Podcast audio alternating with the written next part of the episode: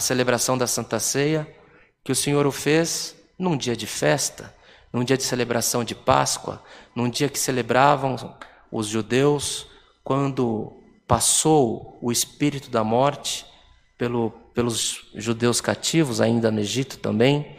E o, o, anjo do Senhor passou na casa dos judeus e falou que eles deixassem espargido, espalhado nos umbrais da porta das casas, o sangue de um cordeiro inocente. E onde tivesse espargido o sangue do cordeiro inocente, o anjo da morte passaria para matar todo primogênito, mas onde tivesse o sangue, não haveria morte.